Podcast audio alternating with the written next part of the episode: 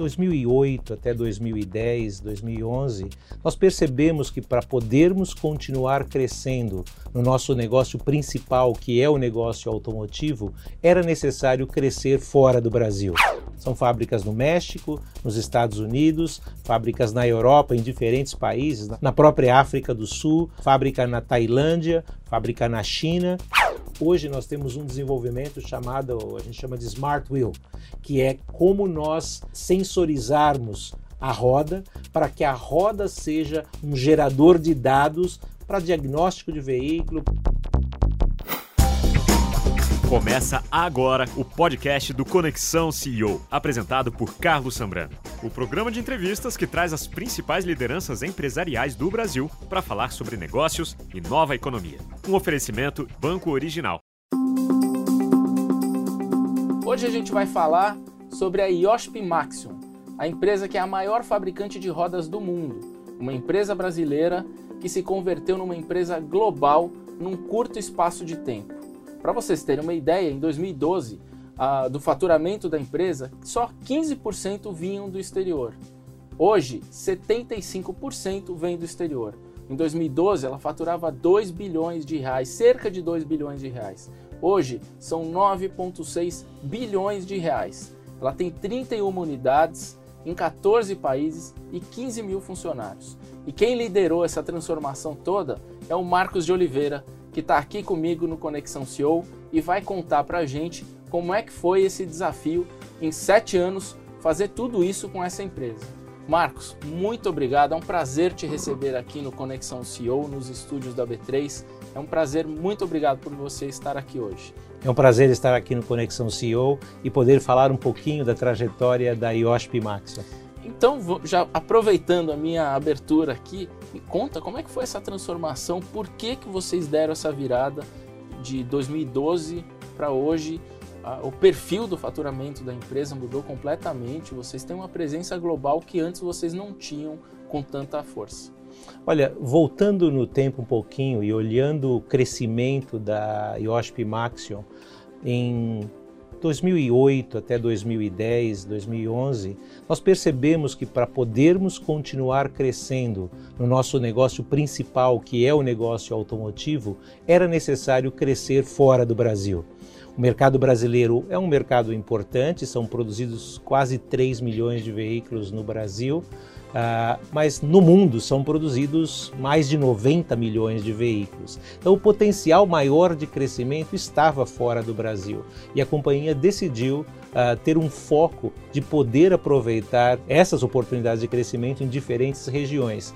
E daí veio essa iniciativa, através de aquisições, através de crescimento orgânico, de poder atender os nossos clientes em diferentes mercados. Mas a empresa, ela é centenária, né?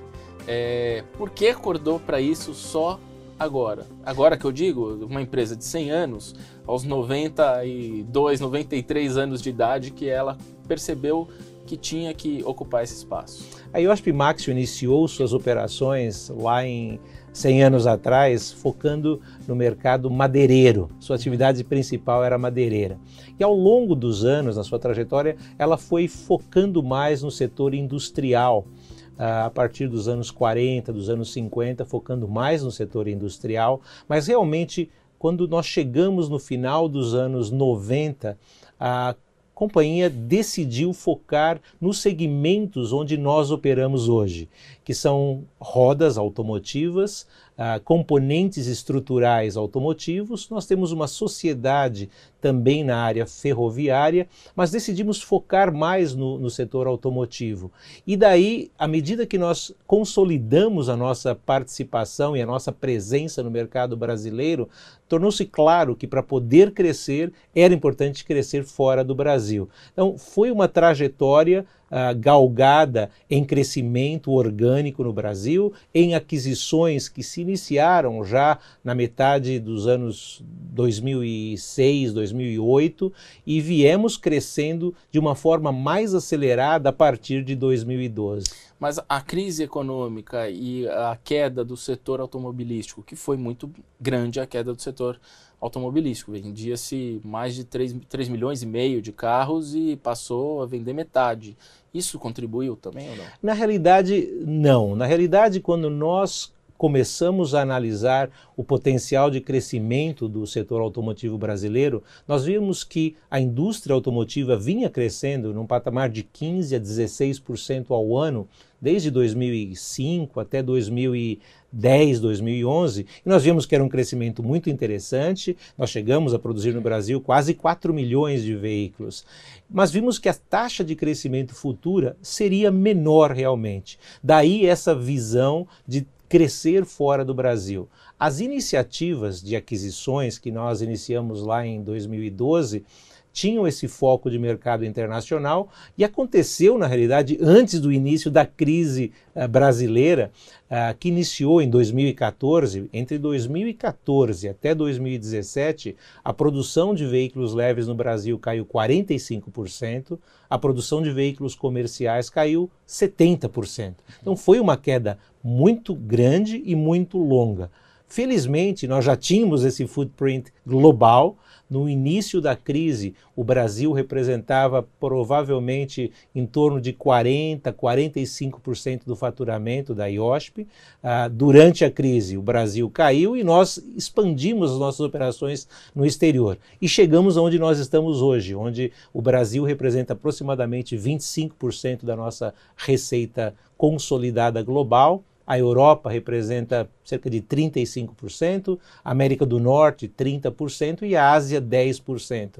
Então, a queda na demanda no mercado brasileiro, a diminuição da atividade econômica brasileira acabou acelerando a nossa hum. expansão global. Agora, Marcos, você foi presidente da Ford para a América do Sul. É, e essa visão de quem esteve do outro lado porque a IOSP é uma fornecedora das montadoras. Você foi presidente de uma das maiores montadoras do mundo.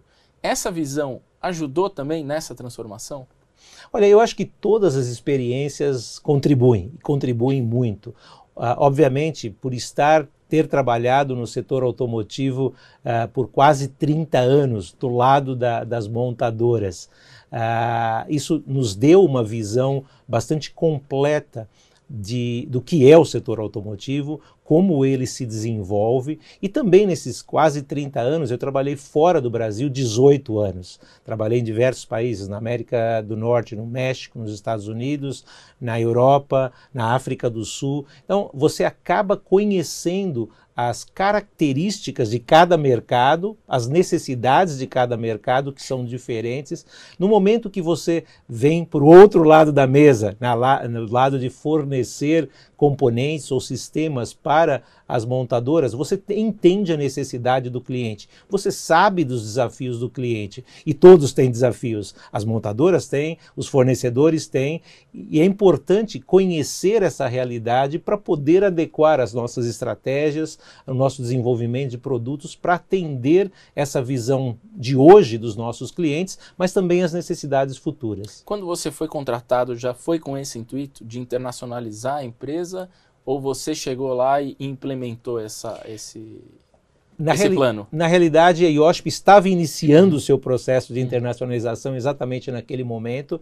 Uh, eu vim para a IOSP como vice-presidente corporativo com um plano, com uma estratégia de que, eventualmente, assumindo que as coisas corressem bem, eu pudesse vir assumir a presidência. Então, eu cheguei em 2012 como vice-presidente corporativo, em 2014, no início de 2014, eu assumi a presidência da IOSP Maxio. Naquele momento, a companhia já tinha tomado a decisão de internacionalização, o conselho de administração, com essa visão de longo prazo, já estava iniciando esse processo de internacionalização através de aquisições fora do Brasil, e eu cheguei exatamente nesse momento, de poder contribuir com a, com a nossa equipe global nessa expansão da IOSP Max. Agora, para dar uma dimensão do que foi isso, você falou em termos de faturamento, quanto que cada região hoje representa. É, mas quantas fábricas fora do Brasil a IOSP tinha e quantas, quantas passou a ter? É, quais regiões que a IOSP não estava presente e, e, passou a ter presença. Queria que você me contasse um pouco esse, como é que ficou desenhado esse, o, o plano da empresa e como hoje funciona? Naquele momento, a, a IOSP tinha três fábricas fora do Brasil. Tinha duas fábricas no México e uma fábrica na China, que havia sido construída ali pelo, por 2007, 2008, e uh, já com o foco de atender clientes nesses uh, diferentes mercados, nessas diferentes regiões. Hoje nós temos mais de 25 fábricas fora do Brasil e são fábricas realmente que estão espalhadas em, em, todos os continentes, em todos os mercados importantes da, da, indústria automotiva. São fábricas no México, nos Estados Unidos, fábricas na Europa, em diferentes países, na Alemanha, na Espanha, na Itália, República Tcheca, na Turquia, Nossa. na própria África do Sul, a fábrica na Tailândia, fábrica na China uh, e fábrica na Índia também.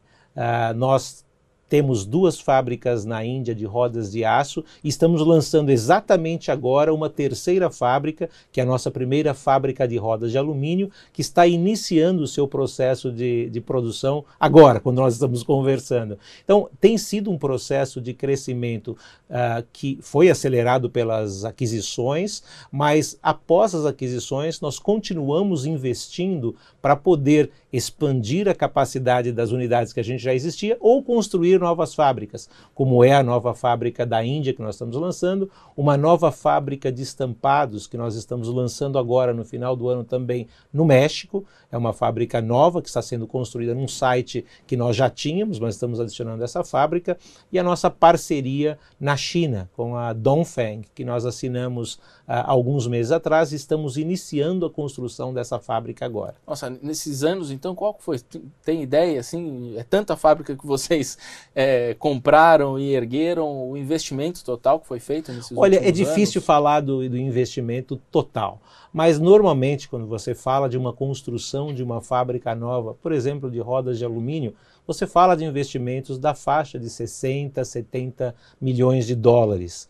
Uh, e como nós tínhamos um footprint que vieram das nossas aquisições bastante globalizado, isso nos permitiu expandir as fábricas que a gente já existia. Então, nesse caso, uh, os investimentos são menores, porque você já tem uma fábrica e você aumenta a capacidade do produto de acordo com a demanda atual e a demanda projetada futura daquele mercado. E vocês conseguem é, manter os mesmos clientes ao redor do mundo? Então vocês fornecem, por exemplo, eu vou dar um exemplo aqui para quem está assistindo a gente. Vocês vendem para Ford aqui no Brasil, por exemplo. É, nem sei se vocês vendem para Ford, estou dando um exemplo.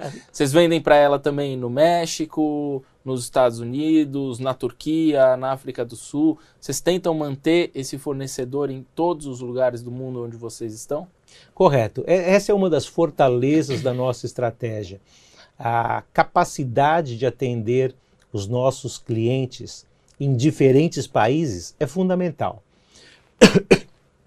Nós atendemos as grandes montadoras, sejam montadoras de veículos leves, sejam montadoras de veículos comerciais, montadoras americanas, europeias, asiáticas, uh, da Índia, da China. Então, o nosso uh, footprint nos permite atender a montadora americana quando ela está produzindo nos Estados Unidos, no México, no Brasil, na Europa ou na Ásia. Da mesma forma, a montadora uh, europeia ou a própria montadora asiática. A gente vem crescendo muito nos últimos anos, principalmente com as montadoras asiáticas, sejam japonesas, coreanas, em função do nosso footprint, em função dos nossos produtos, o que nos permite continuar expandindo as nossas operações e uma das nossos objetivos é crescer na Ásia. Como eu mencionei uh, anteriormente, a Ásia hoje representa mais ou menos 10% do nosso faturamento global. A Ásia, como mercado, representa mais de 40% da produção de veículos do mundo, então é importante nós continuarmos crescendo na Ásia. E essa capacidade de atender clientes em diferentes regiões nos permite produzir Uh, produtos de acordo com a necessidade de cada região. Nós temos uma força de engenharia muito forte, bastante desenvolvida, que nos permite ajudar os nossos clientes a reduzir os seus custos de desenvolvimento. Um dos desafios na indústria automotiva é que o custo de desenvolvimento de um novo veículo é bastante elevado. Então, toda vez que uma montadora tem que lançar um carro novo ou fazer um freshing de um carro atual, ela tem que fazer um investimento importante. Então, ela tendo fornecedores que tenham a capacidade técnica de fazer o desenvolvimento e atendê-los em diferentes mercados, ajuda-os também a reduzir os seus custos de uhum. desenvolvimento e poder acelerar a entrega de novos produtos. Só para ter uma ideia, quantas rodas são fabricadas por ano? A Yoship Maxion fabrica. Nós produzimos uh, aproximadamente 55 milhões de rodas por ano. 55 milhões? 55 milhões. E aí são rodas de todo tipo. São rodas de alumínio, são rodas de aço para veículos comerciais, rodas de aço para veículos leves, rodas de aço para máquinas agrícolas, equipamentos de construção. Então, é, é, um portfólio de produto que realmente atende os diferentes segmentos aonde nós atuamos. É, e você falou muito da presença na Ásia, que vocês pretendem aumentar. Essa nova, me conta um pouco sobre essa nova fábrica na China. É, qual o investimento que vocês estão fazendo? O que, que vocês estão mirando? Porque vocês já tinham uma fábrica na China é mais uma que vocês estão adicionando ao portfólio de vocês. Qual que é o objetivo, além, obviamente, de vender, qual é o mercado é, que vocês estão mirando aí? É da China pra, pro, vão exportar para o Japão também? Vão exportar para a Coreia ou é só focado no mercado chinês? Hoje nós temos uma fábrica de rodas de aço para veículos comerciais na China, que foi construída muitos anos atrás com o objetivo principal de exportar da China para a Europa. Tá. Ao longo do roda tempo. Roda para caminhão, né? Roda para caminhão. Tá. Com o, o, a, as aquisições que nós fizemos e o crescimento global que nós tivemos, nós mudamos o foco dessa fábrica de rodas de aço que já existe na China para exportação para o mercado asiático e para vender no próprio mercado chinês também. Então, hoje, a fábrica que existe, que já está em produção, ela atende clientes no Japão, na Tailândia, na própria China. Porém, nós analisamos o, o, mercado chinês e o mercado chinês é um mercado que produz quase 25 milhões de veículos por ano.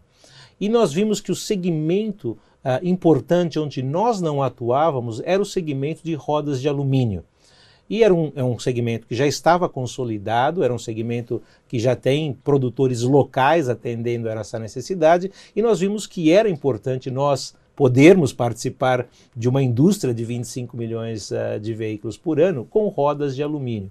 E daí a decisão de fazer a, a, construção dessa fábrica através de uma parceria com uma empresa chinesa para poder atender a necessidade dessa própria empresa, mas também do, do mercado chinês. É, o nosso sócio, a Dongfeng, através da marca deles e através de joint ventures com outras empresas, eles produzem mais de 3 milhões de veículos por ano. Hum. Então, nós vimos que a nossa capacidade tecnológica, o nosso conhecimento do produto, a presença da Dongfeng na China, uh, do seu mercado, nós vimos que era um casamento bastante interessante, onde nós poderíamos uh, atender o mercado local e o foco da nova fábrica é a China, é atender o mercado chinês, diferente da fábrica de rodas para caminhões, onde a grande parte da produção é exportação. Na nova fábrica, que a gente está iniciando a construção e começa a produzir no início de 2021, ela está focada no mercado chinês, atendendo a Dongfeng, os seus joint ventures e atendendo outros clientes Aí também. para comercial leve, né? Para carro. Aí é para carro, é focado em carro e veículos uh, leves, SUVs e veículos E qual leves. é a, a, estimativa de produzir quantas rodas por ano? A capacidade da fábrica inicial é para produzir 2 milhões de rodas por ano. Hum. Uh, obviamente, à medida que a gente lance, e normalmente o processo de lançamento de uma fábrica de 2 milhões de rodas, ele é um processo que leva mais de um ano na realidade, porque além do lançamento da produção, você casa esse lançamento com o lançamento de novos veículos também, para atender o seu cliente. Então ele é um processo que ocorre ao longo do tempo. Nós temos bastante confiança nesse projeto, acreditamos que será um, pro, um, projeto de sucesso e, obviamente, à medida que nós consolidamos esse projeto, junto com o nosso sócio, nós vamos considerar outras expansões futuras. E o investimento foi de 70 eh, milhões de dólares também? É, é aproximadamente mesmo... 60 milhões de dólares é o investimento. 60 milhões de dólares. Correto. Por que ter um parceiro é, na China? Por exemplo, porque vocês em outros mercados, vocês não têm sócios. Na China é importante ter um parceiro? Olha, depende da sua estratégia de negócios. Por exemplo, na nossa fábrica de rodas para caminhões, hoje nós não temos sócio, é uma uhum. fábrica nossa na realidade. No caso dessa fábrica, por ser um mercado já consolidado, por ser um mercado que já é atendido por outros fornecedores locais, nós acreditávamos que a estratégia mais eficiente e que nos daria entrada mais rápida no mercado seria com um sócio. Então, a Dongfeng, que tem também uma divisão de componentes automotivos e produz outros componentes automotivos, mas não produz rodas de alumínio, uh, uh, compra rodas de alumínio de outros fornecedores, tinha uma necessidade. Então, analisando o mercado, analisando as possibilidades que nós tínhamos de crescermos nesse segmento de rodas de alumínios, alumínio, nós chegamos à conclusão que a parceria era a forma mais efetiva, mais rápida e que nos daria acesso ao mercado, acesso ao cliente, com o apoio de alguém que já conhece também esse segmento na própria China. Entendi. Agora, olhando a operação de vocês e como cresceu em, durante sete anos e não apenas cresceu em termos de tamanho, mas também de localização, vocês têm várias plantas e vários executivos ao redor do mundo, fica a pergunta para mim também do desafio da cultura da empresa. Como administrar uma rede tão complexa de tantas unidades espalhadas em tantos lugares do mundo é, nesse curto espaço de tempo, em sete anos? Que sete anos é pouco tempo para você ganhar essa escala global. Como é que é o desafio de, de liderar uma empresa com tantas unidades ao redor do mundo? O desafio cultural, o desafio de pessoas realmente é bastante grande. Ele é bastante, bastante importante no sucesso de qualquer negócio. Uh, no nosso caso, a, a, a IOSP tinha um grupo de executivos no Brasil bastante experiente, com bastante vivência no setor automotivo, mas muito focado no mercado brasileiro. Então, quando nós fizemos essas aquisições fora do Brasil, nós fizemos a aquisição não só dos ativos, dos negócios, mas nós procuramos trazer os profissionais que nós acreditávamos que iriam contribuir para o futuro de longo prazo da companhia. E eu acho que nesse sentido tem sido algo de bastante sucesso também, porque realmente dos profissionais que nós trouxemos das aquisições que nós fizemos, a grande maioria, eu diria praticamente todos que nós queríamos manter na empresa, nós pudemos manter ao longo do tempo. E nesses sete anos tem sido um processo, obviamente, de, de alinhamento da nossa cultura, alinhamento da nossa estratégia. Obviamente, quando a gente fala são mais de 15 mil colaboradores do mundo, de todas as nacionalidades.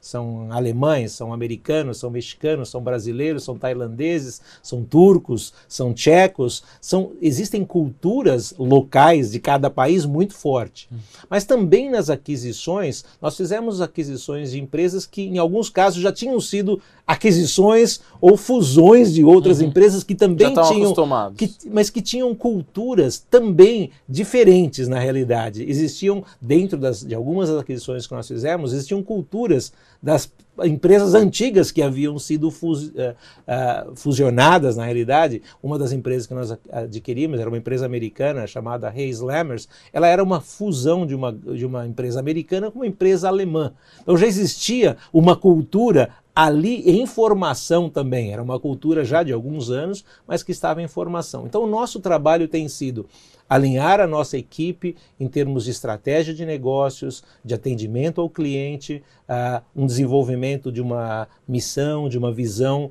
que seja clara para os nossos colaboradores e ter valores bem definidos. Hum. Eu diria, mais importante que nada é ter valores bem definidos para que cada um, dentro das suas próprias culturas regionais ou de países, uh, possam realmente entender qual é a direção da companhia, quais são os valores, o que é aquilo que a companhia está buscando. E, obviamente, nós buscamos resultados, nós buscamos resultados para os nossos acionistas, buscamos resultados para os nossos colaboradores, para os nossos clientes, mas não é só o resultado que nós vamos atingir, é como nós atingimos os resultados. E aí os valores são muito importantes, porque o como atingir uh, os resultados é muito importante. Mas como que vocês fizeram na prática? Vocês criaram diretorias internacionais, mandaram executivos para cada região?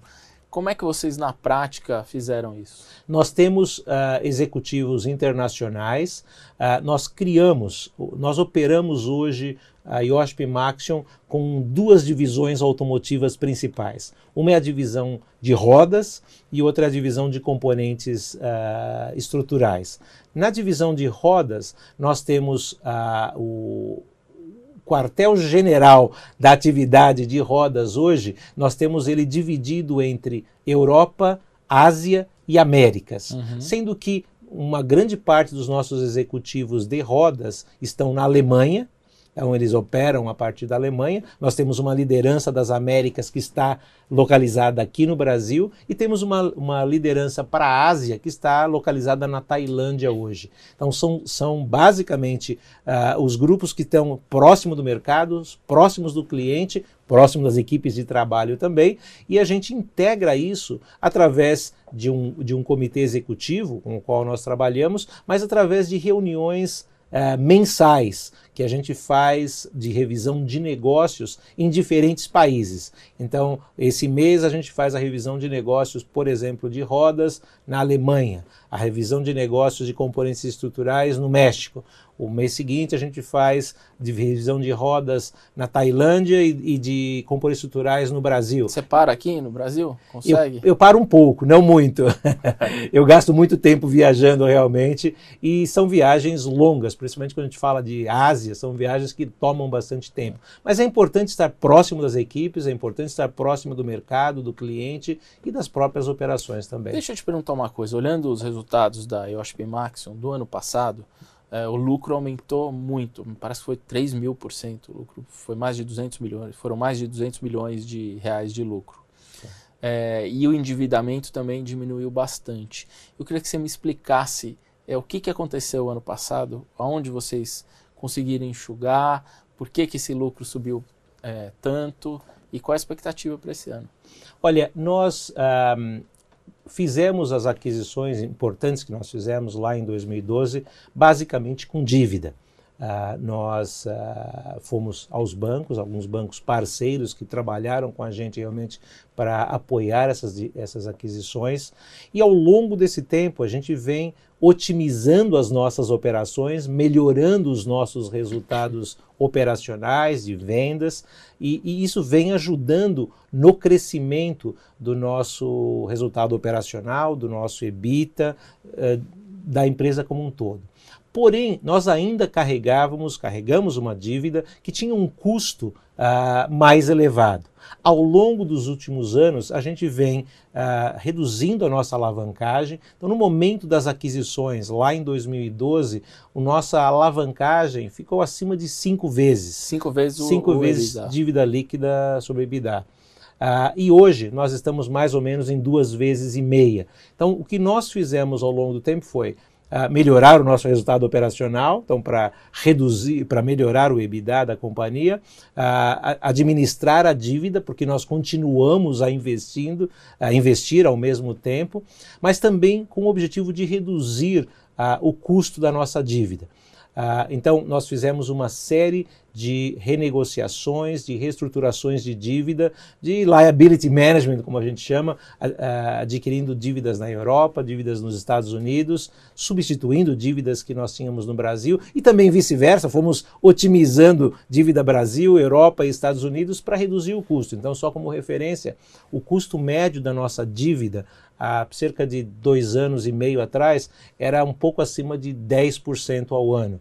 Hoje o custo médio da nossa dívida é próximo de 5% ao ano. Essa é a vantagem de trabalhar fora do Brasil também, né? Também, também. Eu acho que teve, foram dois fatores. Obviamente, o, os juros nos mercados internacionais caíram, estão bastante baixos. O própria redução na Selic no Brasil, nas taxas de juros do Brasil, também ajudou nesse, nesse processo. Então, acho que uma combinação disso tem sido importante. E existe liquidez no mercado internacional, então nós fomos uh, modulando no nosso liability management nos últimos anos para reduzir a alavancagem, uh, alongar a dívida e reduzir o custo financeiro. A redução do custo financeiro tem sido um fator importante na melhora do lucro líquido da companhia. O nosso EBITDA vem crescendo ao longo de todos esses anos e agora, nos últimos uh, dois anos, dois anos e meio, o custo financeiro vem caindo, o que vem, obviamente, acelerando os resultados uh, líquidos da companhia. Te pergunto, última pergunta do, desse bloco aqui. É, diante disso, a companhia estuda também uma abertura de capital fora do Brasil ou não? O nosso foco hoje é Brasil. Nós temos, quando nós olhamos o nosso free float, ele é praticamente 50% investidores brasileiros e 50% investidores estrangeiros, principalmente americanos e europeus. E eles têm um entendimento da companhia bastante uh, bom do nosso footprint, do que nós fazemos, mas nós somos uma companhia brasileira. Uhum. Uh, e uh, nesse momento nós achamos que tínhamos dúvida alguns anos atrás de o fato de sermos uma empresa brasileira, se isso aumentava muito o nosso custo financeiro de, de, operarmos em outros mercados. E chegamos à conclusão ao longo do tempo que não, que realmente a gente tem acesso a, aos mercados uh, em todo o mundo mesmo sendo uma empresa brasileira. Você tendo uma estratégia bem desenvolvida, tendo uma visão e um plano e entregando resultados de forma consistente, você tem acesso a funding no mundo inteiro realmente. Então deixou de ser uma preocupação. Então o foco da empresa hoje é manter a nossa estrutura de capital atual e continuar melhorando os nossos negócios. Me conta um pouco é, sobre inovação, que é uma, um tema hoje que todo mundo fala, virou é assim, é quase que uma carta marcada. Todo, toda empresa hoje fala de inovação e transformação digital. Mas eu fico sempre na dúvida: como é que você consegue inovar fabricando roda? É, como reinventar a roda? A roda. Esse é um bom desafio, na realidade. Nós, há cerca de três anos atrás, um pouquinho mais, nós definimos uh, que a inovação era uma das prioridades da IOSP Maxion. Aliás, nós fizemos algumas modificações, alterações na nossa visão, missão e valores para incorporar dois elementos de uma forma um pouco mais clara. Um era uh, o elemento inovação, para que ele ficasse mais clara para os nossos colaboradores a importância da inovação. E o outro aspecto era o aspecto de pessoas, que também era parte eh, já da, da, nossa visão, da nossa missão e valores, mas a gente quis dar um foco ainda maior nesses dois aspectos, nesses dois pilares: inovação e pessoas. E inovação tem muito a ver com pessoas, realmente, uhum. porque você precisa de colaboradores capazes, de colaboradores uh, comprometidos, de colaboradores que tenham o desejo de contribuir com a, a inovação. E eu acho que essa tem sido a, a, parte da transformação cultural que a gente tem feito na, na IOSP Maxion, de acelerar o nosso uh, desenvolvimento de engenharia, desenvolvimento de soluções para os nossos clientes. E como é que a gente faz isso?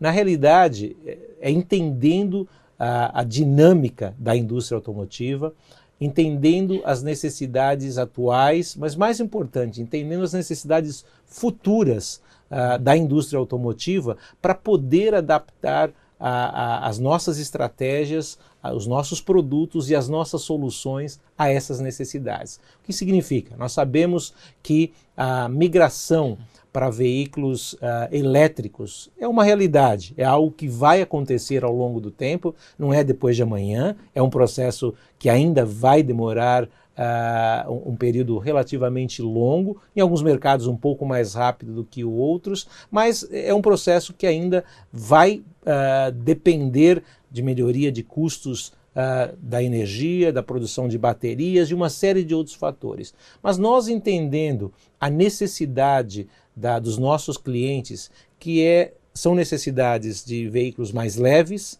que tenham uma eficiência energética melhor, sejam para motores de combustão interna ou para motores uh, elétricos. Uh, decidimos alinhar muito do nosso foco em como é que nós podemos tornar os nossos produtos, sejam rodas ou sejam componentes uh, estruturais, uh, a essa necessidade dos clientes. Então, nós focamos o nosso desenvolvimento de engenharia avançada, que nós chamamos de inovação, em alguns pilares principais. Um é uh, eficiência energética, o outro são veículos elétricos e agregar tecnologias, e eu falo um pouquinho mais sobre isso, redução de custo, que é uma necessidade constante de qualquer indústria.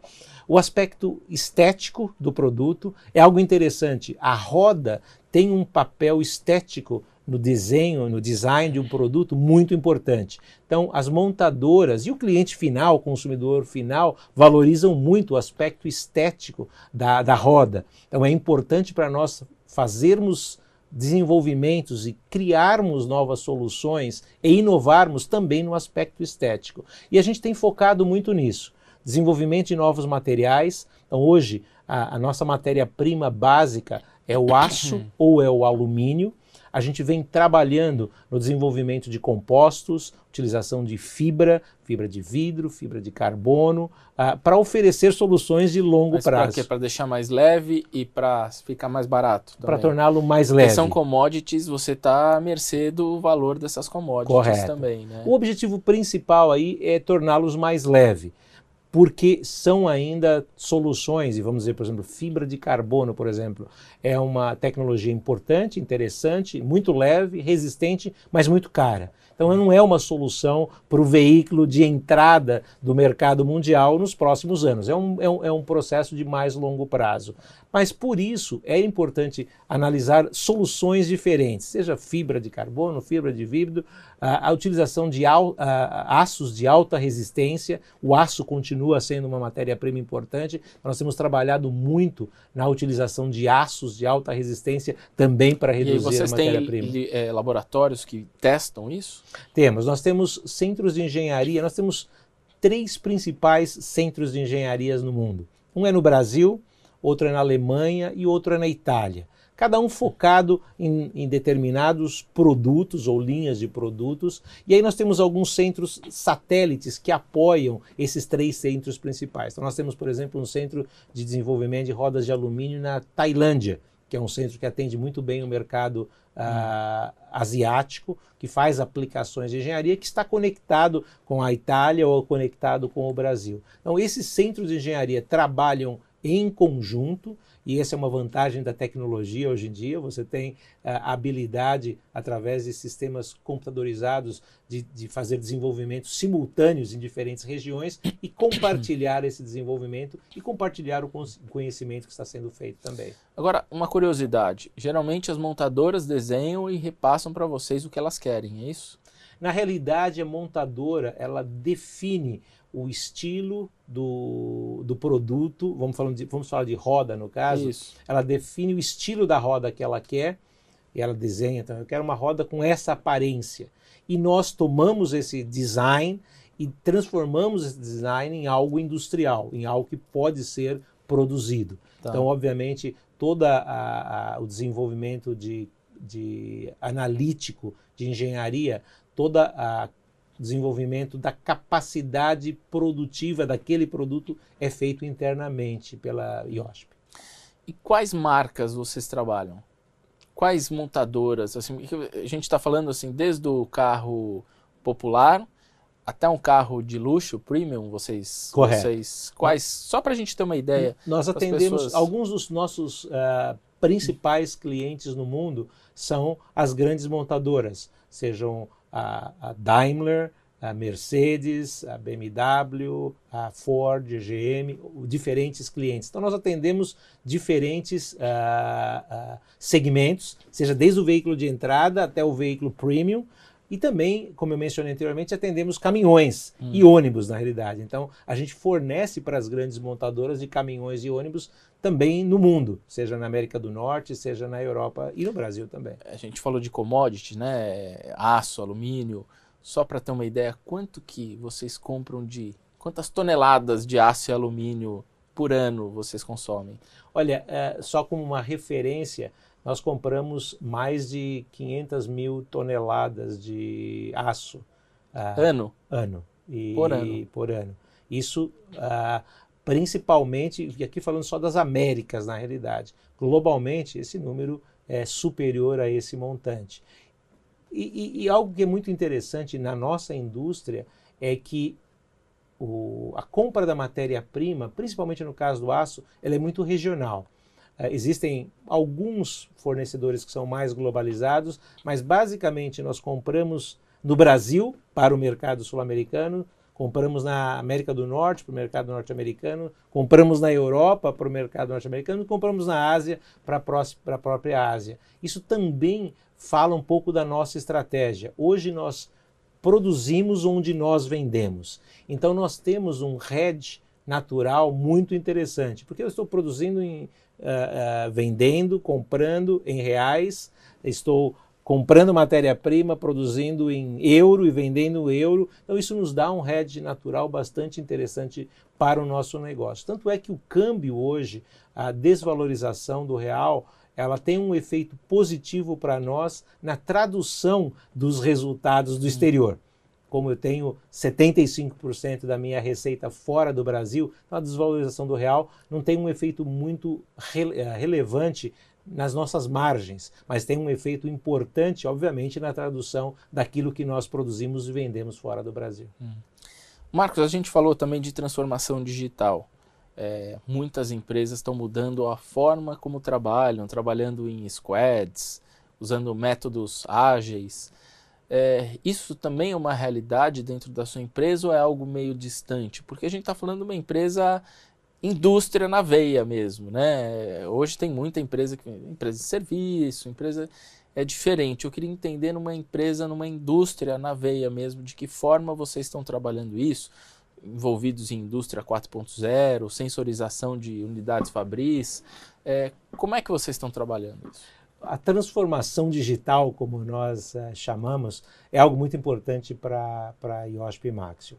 Nós definimos também isso há cerca de um ano e meio atrás, dois anos atrás, um foco especial em uh, digitalização da nossa companhia nos processos com os quais nós estamos envolvidos. Nós somos uma empresa industrial, uh, nós produzimos bens, uh, então é importante utilizar a tecnologia digital para fazer com que esses processos sejam mais eficientes, tenham menor desperdício, menor custo e maior rapidez para o mercado. E aí é onde nós hum. focamos. Nós definimos como prioridade a digitalização da companhia, não por uma questão simplesmente de tecnologia, uma questão de negócios, onde a tecnologia digital, onde a digitalização pode nos apoiar, seja na redução de desperdício, Uh, seja na redução de tempo morto de equipamento, que o que nós chamamos de OE, seja no acelerar o tempo de desenvolvimento de produto para entregar aos nossos clientes, como a digitalização nos apoia nisso. E hoje uh, nós temos um, um, uma estrutura global de, de, que a gente chama de digital champions realmente espalhados pelo mundo em cada uma das fábricas e nós coordenamos as atividades com esses Digital Champions em termos das atividades ou das prioridades para cada uma das fábricas. Existem algumas necessidades que são comuns a muitas das Como nossas quais? fábricas, por exemplo, a redução de desperdício. Então, a redução de desperdício é algo comum a todas as fábricas. Então, produzir ah, a mesma quantidade de rodas ou de longarinas, de componentes estruturais, com uma menor a utilização de matéria-prima é eficiência e isso vem através de redução de desperdício. Então, essa é uma das prioridades que permeiam em diferentes fábricas. Porém, quando você tem uma fábrica que produz rodas de alumínio, ela tem um processo bastante diferente de uma fábrica que produz rodas de aço. O produto final tem uma funcionalidade similar, são matérias-primas diferentes, uma funcionalidade similar, uma aparência similar, mas os processos produtivos são totalmente diferentes. Então você precisa adequar a fábrica que faz fundição de baixa pressão para rodas de alumínio para que ela seja mais eficiente naquele tipo de processo. A hum. fábrica que produz rodas de aço, ela tem um processo de transformação de matéria-prima diferente, então você utiliza a digitalização de forma diferente.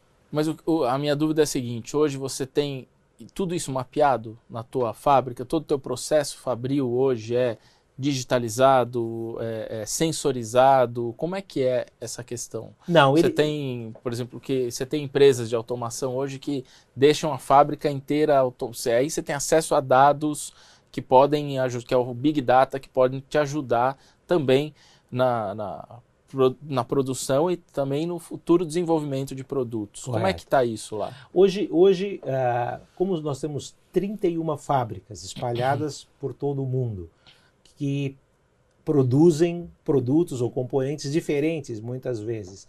Fábricas de idades diferentes. Nós temos fábricas dos anos 50, 60 e fábricas de 2016, 17. Então, uhum. são fábricas que estão em uh, momentos de desenvolvimento do seu parque fabril bastante diferente. O que a gente vem fazendo é definindo as áreas de oportunidade em cada uma dessas fábricas, como é que eu utilizo a sensorização ou a, o IoT, Internet of Things, ou a indústria 4.0 para os processos que têm um valor agregado mais relevante, mais importante. Em lugar de tentar sensorizar a fábrica toda, e, e porque você tem um parque fabril bastante uh, diverso e bastante grande, nós estamos fazendo isso de uma forma pontual naqueles processos que podem agregar maior valor mais rápido. São por etapas. É por etapas, são por etapas. Em algumas fábricas nós temos um nível de geração de dados bastante elevados.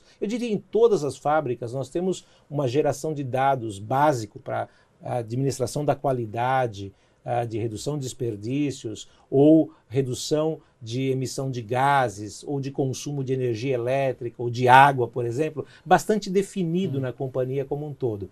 Porém, a utilização da, da inteligência artificial através do Big Data e de geração de dados é uma coisa que a gente vem fazendo de uma forma mais focada ao longo desses últimos anos. A gente tem muitos dados, tem muita informação, dados que são utilizados pelos engenheiros ou pelas diferentes equipes de produção para administrar a sua produção, e agora a gente vem trabalhando em utilizar esses dados de uma forma mais automática uh, através de, de, Big Data e utilizar a inteligência artificial para melhorar os processos. Um exemplo bastante específico disso, ou dois exemplos talvez. Nós temos nesse momento um projeto de inteligência artificial na redução de uh, desperdício no processo de fundição de rodas de alumínio que está sendo uh, feito em paralelo, num projeto piloto entre a nossa fábrica da África do Sul e a nossa fábrica de rodas de alumínio aqui de Limeira, em São Paulo. Então, nós temos um, um trabalho sendo feito internamente com o apoio de uma startup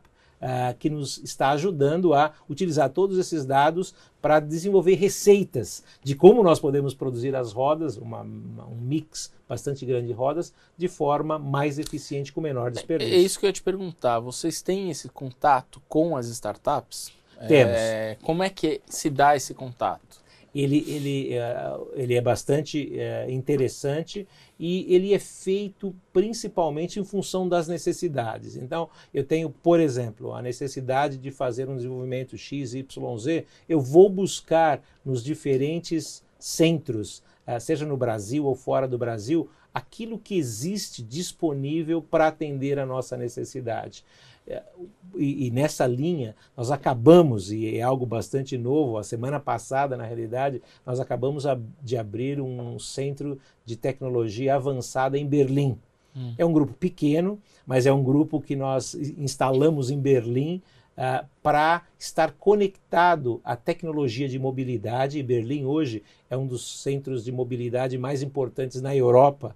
e, e nós criamos esse grupo é um grupo que tem brasileiros, tem alemães, tem diferentes nacionalidades é, trabalhando nesse grupo, para além de fazer o desenvolvimento de longo prazo das tecnologias futuras para a IOSP Maxion, também acelerar o contato com startups, não só em Berlim, onde existe um centro bastante importante, mas em outros lugares do mundo. Então, então, além do trabalho atual que a gente já faz, nós vamos acelerar esse processo ao longo dos próximos anos. Então, Berlim anos. vai ser o hub de contato entre as startups para vocês ao redor do mundo. É para fazer a coordenação, porque quando nós temos, por exemplo, centros de engenharia em diferentes lugares, fábricas em diferentes lugares, e temos contatos com startups aqui no Brasil, uh, na Alemanha, na Índia, na, no México, temos contatos em todos os lugares, mas nós decidimos centralizar Sim. a coordenação para ter certeza que eu estou tá. aproveitando de forma estruturada em Berlim. Em Berlim, exatamente. Que vai espalhar para todos Por todo o mundo. Isso faz uma semana que vocês montaram? Nós, oficialmente, nós iniciamos as operações dia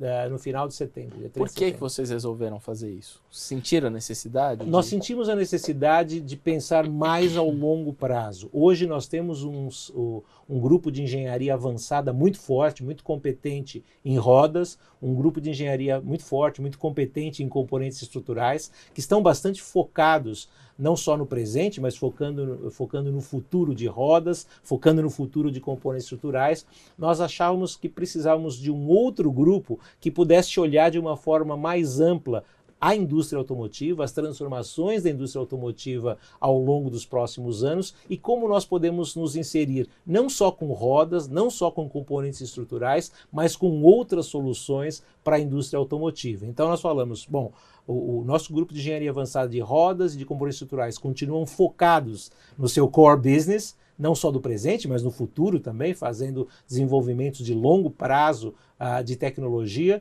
E esse grupo é um grupo que tem a, a, o objetivo de apoiar essas duas unidades, mas olhar além do hum. que essas unidades estão fazendo. Então, só um exemplo. Hoje nós temos um desenvolvimento chamado, a gente chama de Smart Wheel, que é como nós sensorizarmos a roda para que a roda seja um gerador de dados para diagnóstico de veículo, para alteração na suspensão do veículo. Olha, então, colocar eletrônica na roda. Então, hoje nós temos. Estão desenvolvendo isso. Estamos desenvolvendo isso. Nós temos protótipos, já isso a nível de laboratório, que captam temperatura, pressão, tipo de terreno, tipo de, de, de, de, de movimentação do veículo, para que com esses dados nós possamos realmente uh, oferecê-lo para fazer diagnóstico. Por exemplo, se eu sei que o caminhão ou o carro estão circulando em estradas de muito boa qualidade, de forma consistente, talvez o intervalo de manutenção do caminhão não precise ser cada 7 mil uh, quilômetros, ele pode ser cada 10 mil quilômetros. Ou se é um, um, terreno muito acidentado, com muitos problemas, talvez ele tenha que trazer essa, essa manutenção preventiva para cada 5 mil quilômetros. Então, isso obviamente otimiza uh, as frotas, otimiza e melhora a eficiência dos nossos clientes. Você acha que um produto como esse pode estar no mercado quando? Olha, é, é um pouco prematuro dizer. A tecnologia é uma tecnologia uh, viável, a gente tem protótipos já sendo feitos. Uh, eu acho que o, o, o, mais importante agora é como uh, processar essa informação, processar esses dados e transformá-lo em algo que tenha um valor real. Pode ser um outro negócio para a empresa até. É um caminho de, de potencial negócio para a empresa. Então, vocês venderem esses dados também para a indústria. Sem dúvida, é algo que pode existir no futuro. Ah, ah, obviamente, muita gente está buscando ah, essa informação para poder melhorar, mas são caminhos que nos permitem olhar além daquilo que nós fazemos hoje, como nós podemos mais agregar mais valor, como que nós podemos participar desse ecossistema de mobilidade global, não só com o que nós fazemos hoje, mas com aquilo que a Yoshbi Maxion poderia estar fazendo no futuro também. Vocês pensam em comprar novas fábricas fora do Brasil, abrindo. Eu queria que você me falasse um pouco assim, como é que você enxerga é, esse ano de 2019 e 2020 e para onde você está olhando a empresa? Nós uh, focamos ao longo desses últimos anos uh, no crescimento orgânico, principalmente com esse objetivo de continuar desalavancando a, a IOSP Maxio. Como eu mencionei anteriormente, hoje nós temos uma alavancagem mais ou menos de duas vezes e meia.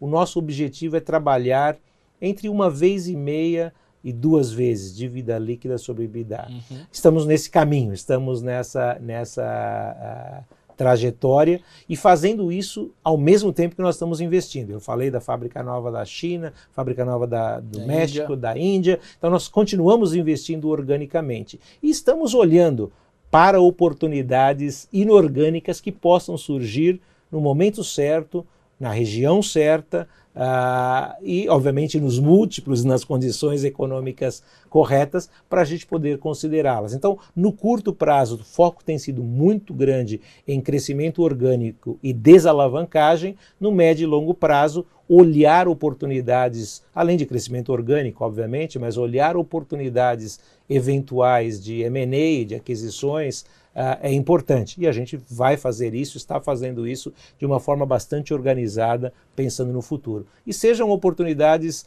uh, fora do Brasil, uh, na Europa, na Ásia, eu diria principalmente, porque são, são os mercados onde hoje nós não estamos presentes com componentes estruturais. Componentes estruturais têm uma presença muito forte no Brasil e na América do Norte, México, Estados Unidos, mas nós não temos nada de componentes estruturais nem na que Ásia. são componentes estruturais, falando para quem está assistindo a gente são, aqui? São o que nós chamamos de uh, longarinas, são, são é, o chassi do caminhão uhum. ou o chassi da picape. Nós produzimos não só uh, os principais componentes do chassi, uh, que são as longarinas ou as travessas, mas nós montamos o chassi também completo. Entregamos o chassi completo para a montadora uh, montar um caminhão ou para a montadora montar uma picape, por exemplo. Então, é, vocês estão olhando esse segmento na Europa e na Ásia. Na Europa e na Ásia. E, eventualmente, é. claro que uh, crescer fora do Brasil é, é importante, é uma prioridade,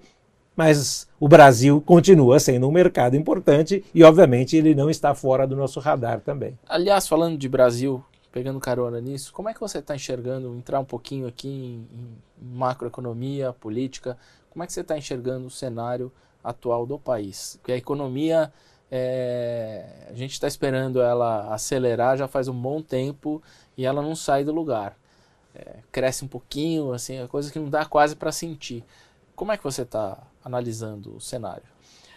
A economia vem crescendo mais lentamente do que se esperava. E talvez eu diria existia um otimismo exagerado que com a mudança do, de governo o crescimento econômico pudesse ocorrer de uma forma mais rápida e não ocorre de uma forma mais rápida. Ele é um crescimento que ocorre de forma um pouco mais lenta. Então, nós acreditamos, nós temos confiança que o Brasil vai crescer, o Brasil vai voltar a crescer em 2020, 2021, vai entrar numa, numa etapa de crescimento que pode ser um pouco mais rápida ou um pouco mais lenta, um, dependendo da economia global. Obviamente, o Brasil é um exportador importante de commodities, então a, a situação dos diferentes mercados, seja nos Estados Unidos, na Europa, ou na Ásia, ou na China, tem um efeito indireto e direto nas exportações do Brasil.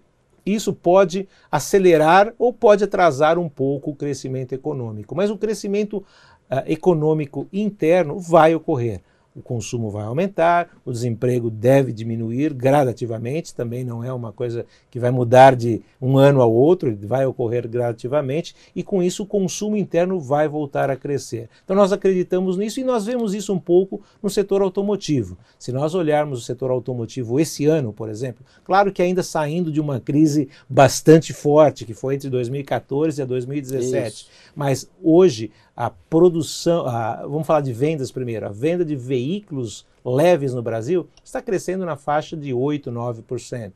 A venda de veículos comerciais, caminhões, está crescendo na faixa de 40% no Brasil hoje. Claro que, infelizmente, a queda na demanda na Argentina tem afetado muito as exportações e a produção tem crescido muito menos. Então, como referência, a produção de veículos leves está crescendo na faixa de 2%, ah, a produção de veículos comerciais está crescendo na faixa de 8%, 9%. Então, são crescimentos importantes de uma base ainda bastante uh, baixa. Qual é a sua avaliação sobre o governo? Olha, eh, todos os governos têm desafios. Uh, eu acredito que quando a gente olha uh, o foco de alguns dos principais ministérios, seja na economia, seja na agricultura, seja nos transportes. Eu acho que existe um, um, uma, uma visão, um objetivo correto, adequado, de trabalhar-se nos elementos que são importantes, não só para, para as reformas que são fundamentais no Brasil, seja da Previdência, seja tributária, Uh, eu acho que a visão é boa. Eu acho que o importante é acelerar o crescimento. E o crescimento vai ser acelerado à medida que os investimentos em infraestrutura voltarem a acontecer de uma forma mais rápida, as privatizações vão ser uh, fatores de crescimento também. Então, a gente tem confiança de que aquilo que está sendo feito sob o ponto de vista econômico no Brasil está na direção correta. Gostaríamos todos que fosse muito mais rápido, que o efeito direto no consumo ou no crescimento da economia ou no investimento fosse muito mais rápido. Isso vem acontecendo de uma forma mais lenta, mas nós temos confiança que isso vai ocorrer ao longo de 2020 e 2021. O que, te faz crer nisso? Primeiro, o, o, o potencial do Brasil como mercado consumidor. Nós temos mais de 200 milhões de, de habitantes. Ah, apesar de um desemprego relativamente alto uh, no Brasil, o potencial de redução desse desemprego é uh, positivo, vai ocorrer gradativamente, mas ele é positivo, o que vai ajudar o consumo interno.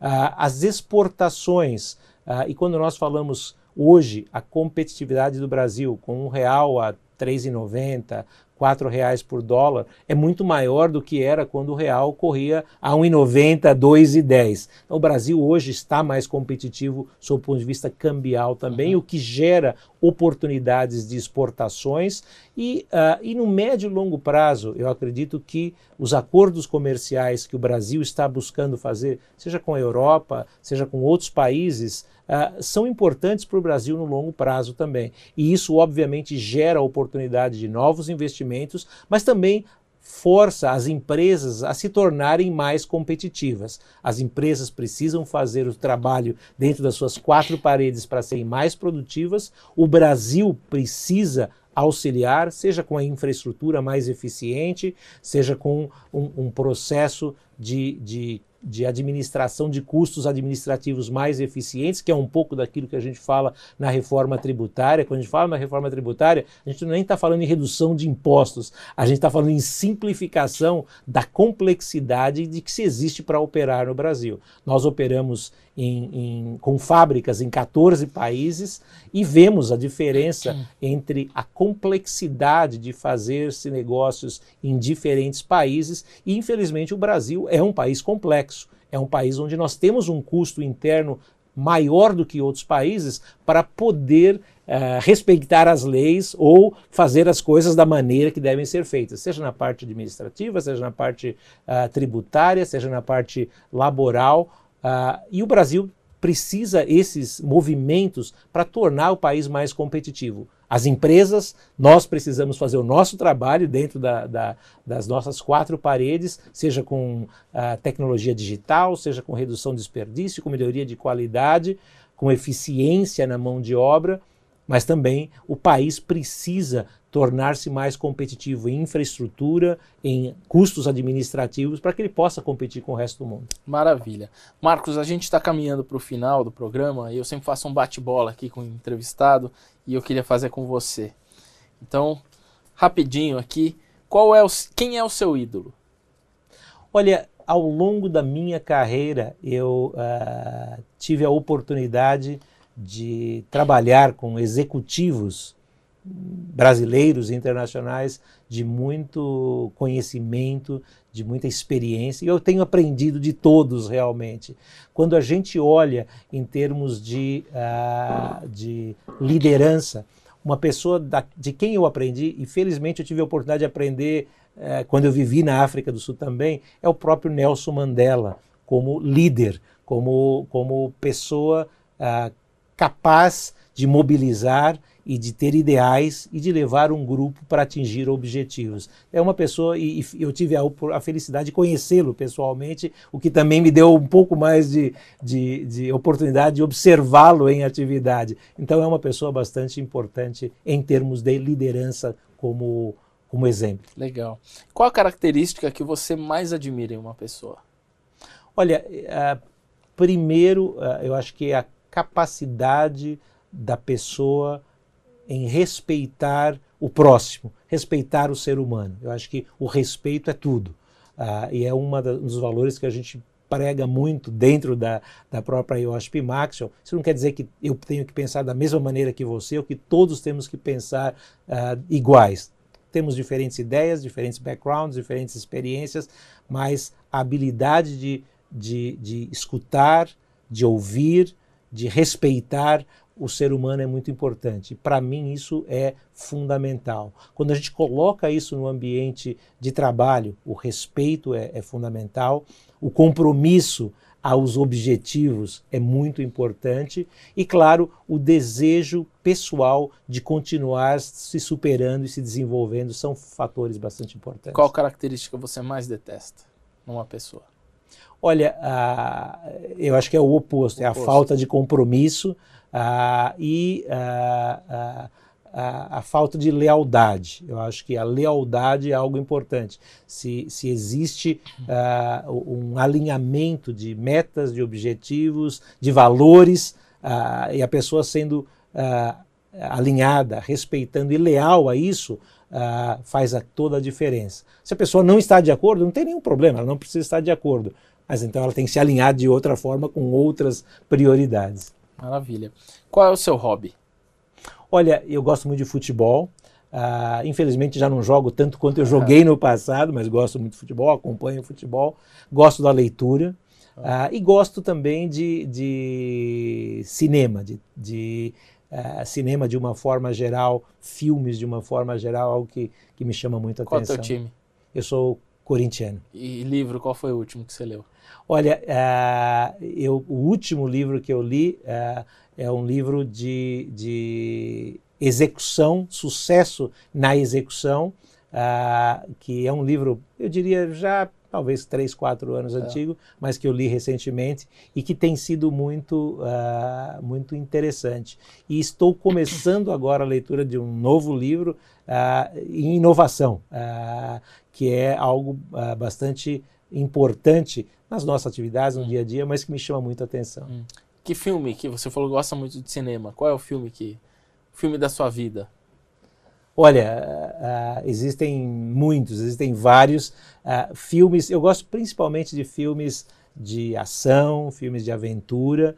Uh, a gente assiste romance, mas a, ação, a aventura são muito importantes. E, e, tem um filme que eu lembro, é um filme muito antigo, e no Brasil o título dele era O Golpe de Mestre. E é um filme que até hoje é, marca a minha vida. Legal. Poder é? Olha, poder é, é a capacidade de poder participar e ajudar na, no atingimento de objetivos e uh, no liderar equipes para poder atingir essas metas. O que te faz levantar da cama todas as manhãs? Olha, essa, essa energia do setor automotivo e de poder ajudar a IOSP Maxion a ser uma empresa cada vez uh, mais vibrante, crescendo, gerando resultados e trazendo a nossa equipe realmente para atingir esses resultados. Liderar é? Liderar é, é ter metas, ter objetivos compartilhados uh, e uh, facilitar o trabalho para que a equipe possa atingir esses resultados. Eu acredito muito em trabalho em equipe, eu acredito que nenhum de nós faz nada sozinho, uh, nós precisamos realmente de trabalhar em conjunto e é um valor que a gente coloca muito no nosso dia a dia de que os, os nossos colaboradores estejam trabalhando em equipe. Eu acho que a liderança é poder facilitar as condições para que os colaboradores estejam trabalhando em equipe. E para terminar, qual conselho você daria para quem está começando na carreira?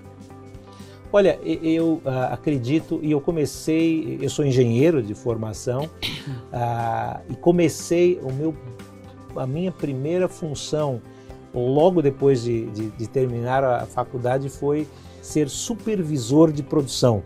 Como engenheiro, naquele momento a, a empresa tinha um programa de colocar engenheiros para liderar equipes de, de produção. E, e, eu, como engenheiro formado, uh, eu quero ser engenheiro, mas, mas tem uma oportunidade de supervisor. O que, que você acha? E eu achei que era uma oportunidade de conhecer, de aprender. E eu acho que isso tem muito a ver com o desenvolvimento das pessoas. As pessoas devem ter um objetivo de aprender de forma contínua. Na vida nós estamos sempre aprendendo, a gente só para de, de aprender quando a gente morre, essa é a verdade. E o profissional jovem, ele deve buscar o conhecimento, ele deve procurar se especializar e ser conhecedor de um determinado campo, não importa qual seja. Se ele é engenheiro na engenharia, se ele é administrador na administração, se ele trabalha em recursos humanos em recursos humanos, ele deve, deve desenvolver-se como profissional tendo um controle, um conhecimento bastante importante de uma determinada função, seja ela qual for.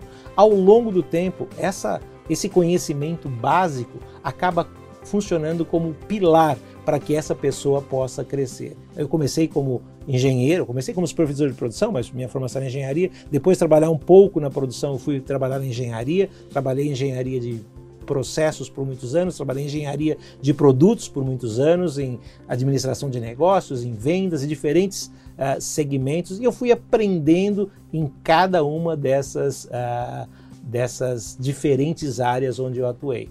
Eu acho que o conhecimento é importante e o aceitar desafios. Eu acho que essa coisa é importante. Muitas vezes as pessoas acham que as empresas devem gerar as oportunidades. As empresas criam as condições para que as pessoas se desenvolvam.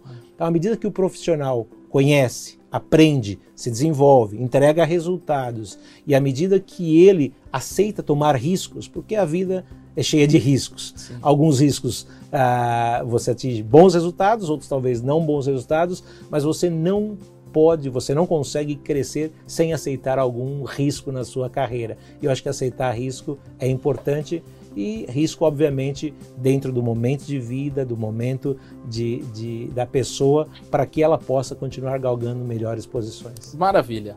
Marcos, olha, muito obrigado pelo obrigado. papo, foi ótimo. Muito obrigado. E obrigado a você que acompanhou esse programa. Você pode acessar também esse programa no YouTube, Neofeed Brasil, no site neofeed.com.br e também escutar esse programa no podcast em todas as plataformas. Muito obrigado e até o próximo Conexão CEO. Esse foi o Conexão CEO, com a apresentação de Carlos Sambrana. Assine o nosso podcast, se inscreva no nosso canal no YouTube, Neofeed Brasil, e na nossa newsletter no site www.neofeed.com.br para receber notícias em seu e-mail. O Conexão CEO tem o um oferecimento de Banco Original.